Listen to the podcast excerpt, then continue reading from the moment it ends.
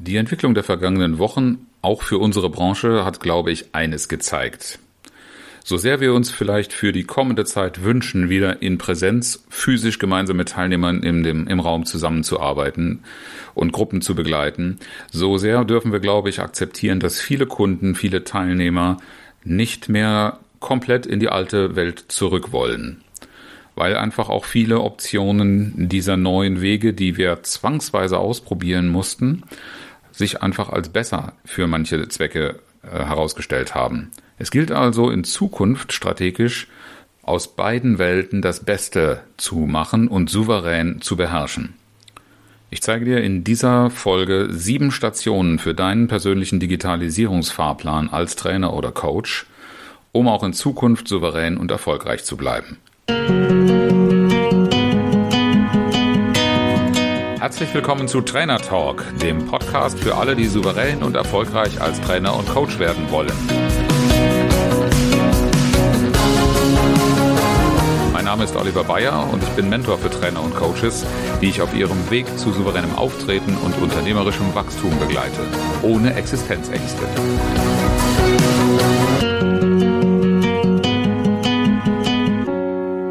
Wenn ich auf die vergangenen zwölf Monate zurückblicke, da muss ich wirklich sagen, ich habe viel erlebt und auch sehr, sehr viel ausprobiert. Vielleicht geht es dir ähnlich.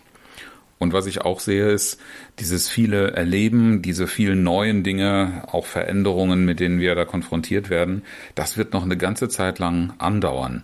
Und vermutlich wird dieser Lernprozess für uns noch viel stärker als in der Vergangenheit etwas sein, was permanent funktionieren wird. Ich habe für mich aus dieser Zeit, die sehr, sehr intensiv und sehr bewegt war, ein Erfolgsrezept herauskondensiert, um für mich selber auch eine Orientierung zu behalten. Und zwar konsequent und ganz systematisch vorzugehen in der Entwicklung. Und zwar ganz besonders in der Entwicklung meiner Kompetenz in der virtuellen Welt. Denn darin unterscheidet sich die Spreu vom Weizen bei den vielen Erlebnissen. Und selbst heute geht mir das so, dass sehr, sehr viele Teilnehmer mir ein Feedback darüber geben, dass sie zum ersten Mal eine solche Veranstaltung digital erlebt haben, ohne dass sie ermüden, dass das Spaß gemacht hat, dass da was rübergekommen ist, während Veranstaltungen, die sie in der Vergangenheit erlebt haben, oft anstrengend waren, dass sie Schwierigkeiten hatten, dem zu folgen. Und dann ist klar, wenn wir solche Veranstaltungen, die ermüden, die anstrengen, die überfordern, weiter unseren Teilnehmern zumuten, dann wird es mit Sicherheit kein Wachstumskriterium für unseren Markt werden. Es wird also darauf ankommen, diese Klaviatur genauso souverän zu beherrschen wie das Training, das lebendige, aktivierende und natürlich auch wirkungsreiche Training im Raum. Das, Hürden, das Hindernis, die große Hürde ist nach meiner Beobachtung oft die Digitalisierung bei uns Trainern. Denn mal Hand aufs Herz, wie stark digitalisiert fühlst du dich schon? Wie stark hast du dich mit der Digitalisierung auseinandergesetzt? Meine Beobachtung und Feststellung ist bei uns selbst, dass dasselbe in unserer Branche eben passiert wie bei vielen unserer Kunden. Das heißt, es wird irgendwie nebenbei behandelt und man macht es zu irgendeiner Nebensache. Dabei geht es wirklich um kulturelle Grundlagen. Es geht um grundsätzliche Veränderung von Verhaltensmustern und auch Akzeptanz neuer Auseinandersetzungs- und Umgangsformen. Ich lege dir daher den nachfolgenden Fahrplan sehr ans Herz, denn es ist mit Sicherheit davon auszugehen, dass auch diese Entwicklung so nachhaltig sein wird, äh, dass wir uns nicht vor ihr vollständig verschließen können. Und dazu gehört als erster Punkt, wie bei jeder guten Reise oder Strategie, dass du dir einen Überblick verschaffst vermeide Halbwissen. Denn das begegnet mir so oft. Jeder, mit dem ich mich unterhalte, glaubt in der Richtung tatsächlich Kompetenz und Klarheit zu haben. Und wenn man dann in die Tiefe geht, man stößt einfach, weil dieser Markt völlig unübersichtlich ist, immer wieder darauf, dass sich so richtig in die Tiefe gar nicht damit auseinandergesetzt worden ist. In der letzten Episode habe ich von Plattformen gesprochen. Also da gibt es einige Kollegen, die arbeiten nur auf einer Plattform. Kann man machen dann nimmt man aber auch eine große Abhängigkeit in Kauf und vielleicht verspielt man auch eine Menge Chancen, die Alternativen bieten. Sowohl was die Gewinnung von Kunden angeht, aber auch was, was das Methodische angeht. Plattformen sind etwas zum Beispiel, über das man schon eine gewisse Übersicht haben darf, um einfach zu wissen, nicht nur wie wende ich sie an, sondern wo sind sie auch wie akzeptiert oder einsetzbar. Denn wenn du dich von vornherein auf bestimmte Plattformen festlegst, beschränkst du bestimmte Einsatzmöglichkeiten und auch Einsätze beim Kunden, die vielleicht dein geliebtes Zoom nicht haben wollen, weil sie noch immer dem, dem Datenleck aus dem Jahr 2020 hinterher trauern oder schauen und dem Ganzen nicht so wirklich über den Weg trauen. Auch die Rahmenbedingungen bei Kunden und Teilnehmern, also aus welchen Situationen und Kontexten kommen Menschen hier rein, das spielt in dieser Online-Szene oder Situation viel stärker rein, als du das in der Vergangenheit in Seminarzentren und Hotels vielleicht äh, hattest. Diese Rahmenbedingungen sind etwas, da muss man einfach ein Augenmerk drauf legen und die muss man kennenlernen, die muss man gründlich studieren, einschließlich deiner eigenen Rahmenbedingungen. Dazu gehört zum Beispiel auch Technik und Software. Welche Techniken, welche Software, welche äh, Serviceangebote im Internet hast du im Einsatz ähm, oder kennst du schon, hast du mal erwogen und weißt, wozu sie dir dienen, beziehungsweise wozu sie auch Kunden dienen und wie selbstverständlich sie dort erwartet werden. Es ist einfach nur peinlich, wenn ein Trainer außer der SMS und der E-Mail keine digitale Kommunikation beherrscht, während in Unternehmen schon längst über Chat-Systeme, über Slack, über Projektmanagementsysteme eifrig kommuniziert wird, ohne dass der E-Mail-Eingang überläuft. Und dann müssen wir uns natürlich auch Überblick darüber verschaffen, was eigentlich Qualitätsmerkmale für Trainings, insbesondere im Online-Bereich sind. Da zeigt sich oft die Schwäche der Qualität bei Anbietern, wenn sie allzu wenig auf Ergebnisse und auf Zielsetzungen fokussiert sind, sondern eben sehr inhaltlich orientiert oder sehr methodisch. Denn genau das ist das, was jetzt gerade zu transformieren ist und da muss auch definiert werden, was im virtuellen Bereich passiert. Und damit wären wir bei der zweiten Station für deinen Digitalisierungsfahrplan. Qualitätsstandards sollten eigentlich schon vorher kein unbekanntes Thema gewesen sein, aber im Online-Bereich müssen einfach die Qualitätsstandards neu formuliert werden. Ich habe hier drei Elemente nur mal beispielhaft. Das sind alles keine vollzähligen Aufstellungen, denn die, das würde den Rahmen einer Podcast-Folge äh, sprengen. Das ist einmal die Ergebnisorientierung. Was soll also wirklich herauskommen? Ich merke bei der Arbeit mit Trainern in der Ausbildung zum E-Trainer immer wieder, dass gar keine Klarheit darüber ist, was das Ergebnis meines Trainings sein soll. Und damit meine ich nicht den Wissensstand, sondern was wirklich an Verhaltensänderungen, an Befähigung und damit auch an Transfer im Alltag ankommt. Dann hat Qualitätsstandard natürlich immer auch etwas mit deiner Marke als Trainer zu tun. Wofür stehst du eigentlich? Was ist das, was deine Qualität oder die Qualität deiner Marke ausmacht. Hast du das eigentlich für dich klar? Kannst du das formulieren? Und wenn ja, dann darfst du natürlich auch Gedanken darüber machen, wie in den nachfolgenden Punkten sich diese Qualität oder diese, diese Typisierung der Marke abbildet. Denn viele der Entscheidungen, die wir im Rahmen dieses Fahrplans zu treffen haben, zahlen darauf ein. Und da ist nicht zuletzt auch die Außenwirkung ein ganz, ganz wichtiger Faktor die du damit erzeugst, wie du vor der Kamera wirkst, welche Mittel du einsetzt, wie du dich bewegst, wie souverän du überhaupt in deinem gesamten Auftritt bist. Mach dir darüber Gedanken, was die Qualitätsstandards sein sollen, für die du stehst und die du auch nach außen kommunizieren kannst. Station Nummer drei auf unserem Digitalisierungsfahrplan.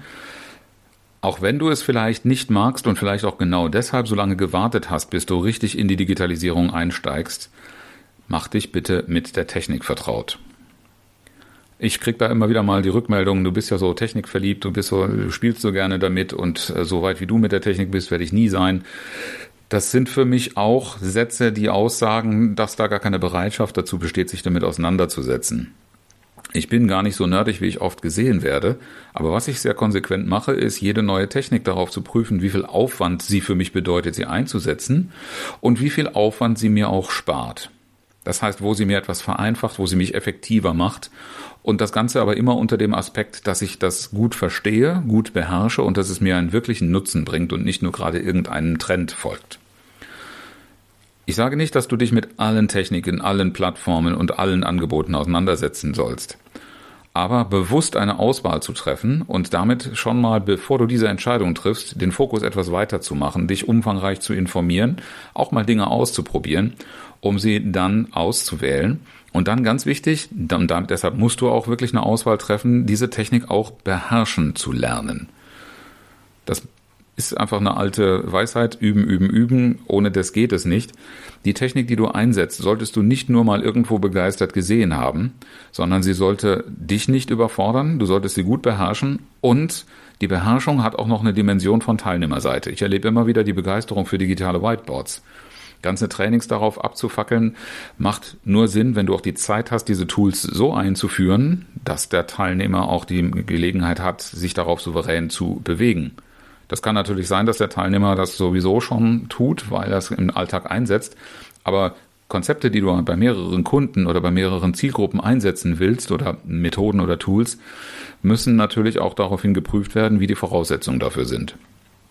Ich erlebe also sowohl Kunden, die schon ganz souverän mit Whiteboards arbeiten, einfach auch weil sie intern sowas äh, zur digitalen Zusammenarbeit nutzen, und andere, die schon daran scheitern, überhaupt als Gast auf ein solches Whiteboard draufzukommen oder auch nur ein, eine Sticky Note auf ein Whiteboard aufzubringen im digitalen Raum. Deshalb überleg dir gut, wie viel Zeit du für die Einführung, die Begleitung der Teilnehmer und damit auch die Erarbeitung eines Ergebnisses hast. Und die Technik, je technischer du wirst, desto höher steigt auch das Risiko, dass der, der liebe Murphy, äh, habe ich schon im, im Physikunterricht früher von meinem Lehrer erzählt bekommen, alles was schief gehen kann, geht schief. Das passiert natürlich auch im technischen Bereich. Da passieren Dinge, die eigentlich nicht passieren sollten, aber es nützt dir ja nichts, diese Feststellung zu machen, wenn du in der Situation davon betroffen bist. Mach dich also rechtzeitig mit Notfallstrategien vertraut ähm, oder bilde welche, bau sie auf, damit, wenn die Dinge, die eigentlich nicht passieren sollten und auch nicht so super wahrscheinlich sind, so trotzdem in irgendeiner Form darauf vorbereitet bist. In deinem Auto hast du ja auch einen Verbandskasten aus guten Gründen, auch wenn du in deinem Leben bei, mit vielen hunderttausend Kilometern noch nie einen Unfall gebaut hast, bei dem du ihn gebraucht hättest. Step Nummer vier auf, der, auf dem Digitalisierungsfahrplan äh, ist etwas, was wir hm, auch bei unseren Teilnehmern oft erleben, wenn wir Video einsetzen. Wenn du jetzt nur noch über die Kamera mit deinen Teilnehmern verbunden bist, dann ist das ein Aspekt, mit dem du dich ganz besonders beschäftigen solltest. Nämlich erstens vor der Kamera für dich alleine erstmal zu lernen, fließend zu sprechen. Das habe ich überraschend oft festgestellt, damit hatte ich persönlich gar nicht gerechnet dass Menschen, wenn sie auf einmal nicht mehr das Gefühl haben, direkt im Raum mit jemandem im Gespräch zu sein, in ihrem Sprachfluss anfangen zu stocken. Und dann ist das durchaus keine Freude, so jemandem zuzuhören, der es nicht mehr hinbekommt, fließend zu sprechen. Der weitere Punkt ist, ein visueller Auftritt. Wie sieht das auf der Kamera aus? Also du solltest dir auf jeden Fall verbieten, dass man deine Deckenlampe über die Webcam sieht. Meine Empfehlung ist immer so das Thema Augenhöhe, aber auch sowas wie, wie sind die Lichtverhältnisse, wie sieht der Hintergrund aus? Da ist ganz, ganz vieles zu betrachten. Und wie schaffst du es, und das ist auch wieder eine Übungsfrage, den Blickkontakt mit den Teilnehmern zu halten? Das ist beileibe nicht nur mit dem Blick in die Kamera zu sehen, sondern natürlich heißt Blickkontakt auch, kriegst du mit, was bei den Teilnehmern noch ist.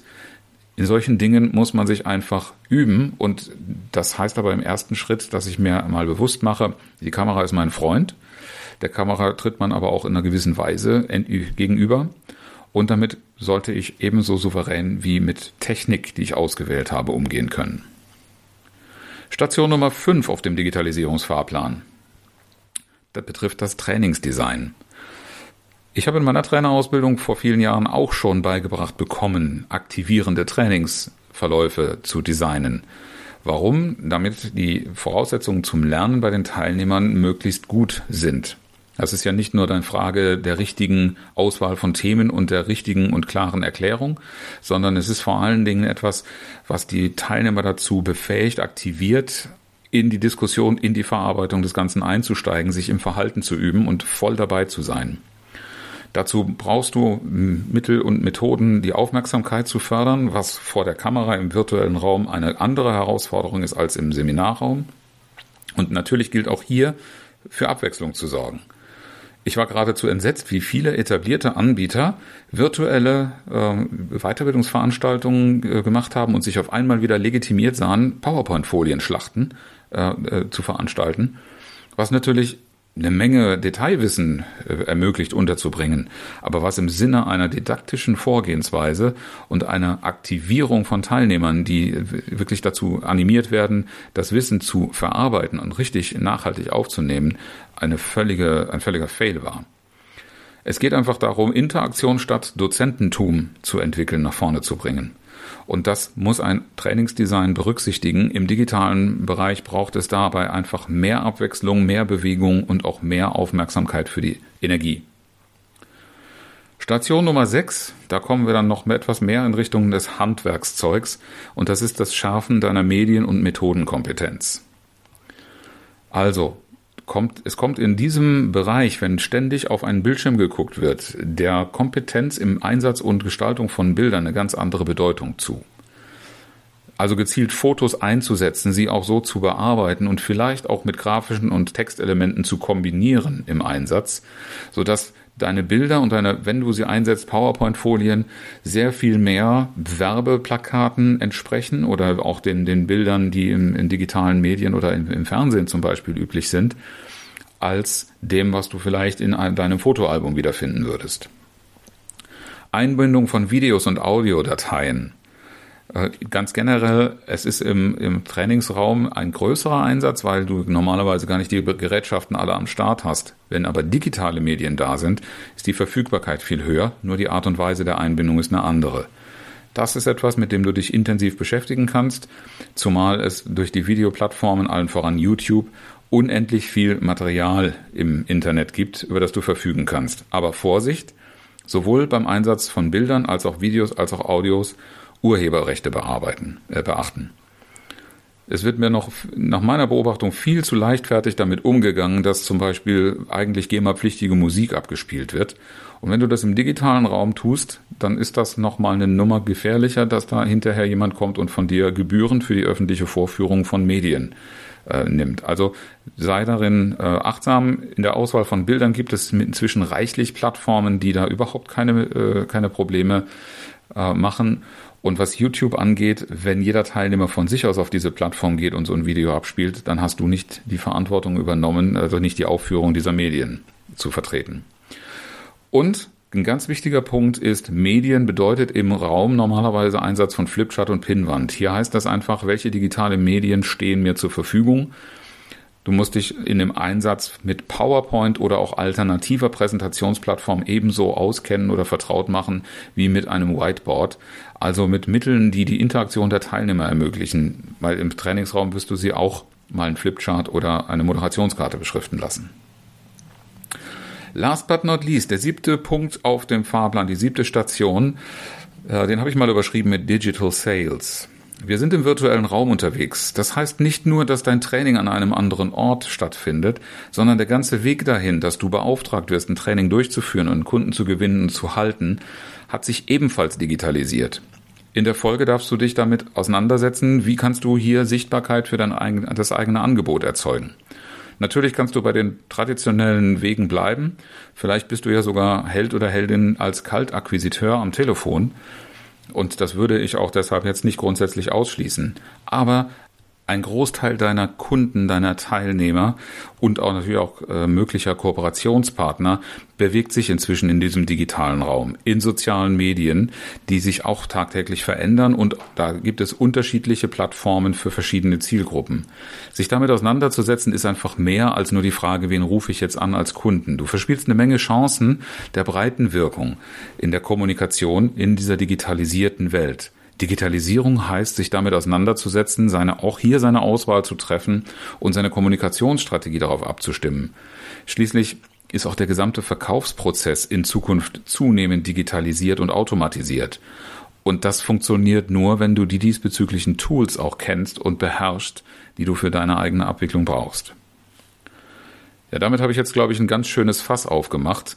Der Fahrplan ist sehr umfangreich hat viele Zwischenstationen. Also ich habe jetzt nur die so vier, sieben Hauptstationen genannt. Da könnte man zu vielen dieser Punkte auch noch sehr viel mehr sagen. Das würde aber bei weitem den Rahmen dieser Episode hier sprengen. Aber ich möchte auch darauf hinweisen, es besteht eine große Gefahr, dass wenn du dich damit auseinandersetzt, dich auch verzettelst weil diese eigenen einzelnen Bereiche schon allein, nur alleine der letzte Punkt, Digital Sales, soziale Medien, das hat so viel Potenzial, dir Zeit auch zu rauben, ohne dass du in einer Art und Weise damit zielführend umgegangen bist. Und die Vielfalt überfordert auch gerne. Auch gerade, weil viele Bereiche möglicherweise bisher von dir gar nicht erschlossen sind, weil sie in der analogen Welt gar nicht so vorkamen oder erforderlich waren. Und das heißt, du verlierst unter Umständen mit dieser ganzen Beschäftigung sehr viel Zeit. Damit die Umsetzung eines solchen Fahrplans gelingt, habe ich gemeinsam mit Coaching Concepts eine E-Trainer-Ausbildung aufgesetzt, die all diese Stationen systematisch abarbeitet und dich aus dem analogen Bereich, aus der äh, Trainingswelt in Präsenz in die digitale Welt begleitet. Die nächste Gruppe startet am 24. März und sind noch ein paar wenige Plätze frei. Dir als treuen Hörer meines Trainer Talk Podcasts, wir sind jetzt im Jahre 2021, gebe ich einen besonderen Bonus. Melde dich gerne mit dem Code TrainerTalk321 bei mir und du erhältst einen Rabatt von 50 Euro auf deine Buchung. Mein Fokus liegt auf der Umsetzung. Und in dem Sinne habe ich dir auch heute mein Zitat mitgebracht von meinem Lieblingsautor Erich Kästner. Je üppiger die Pläne blühen, umso verzwickter wird die Tat.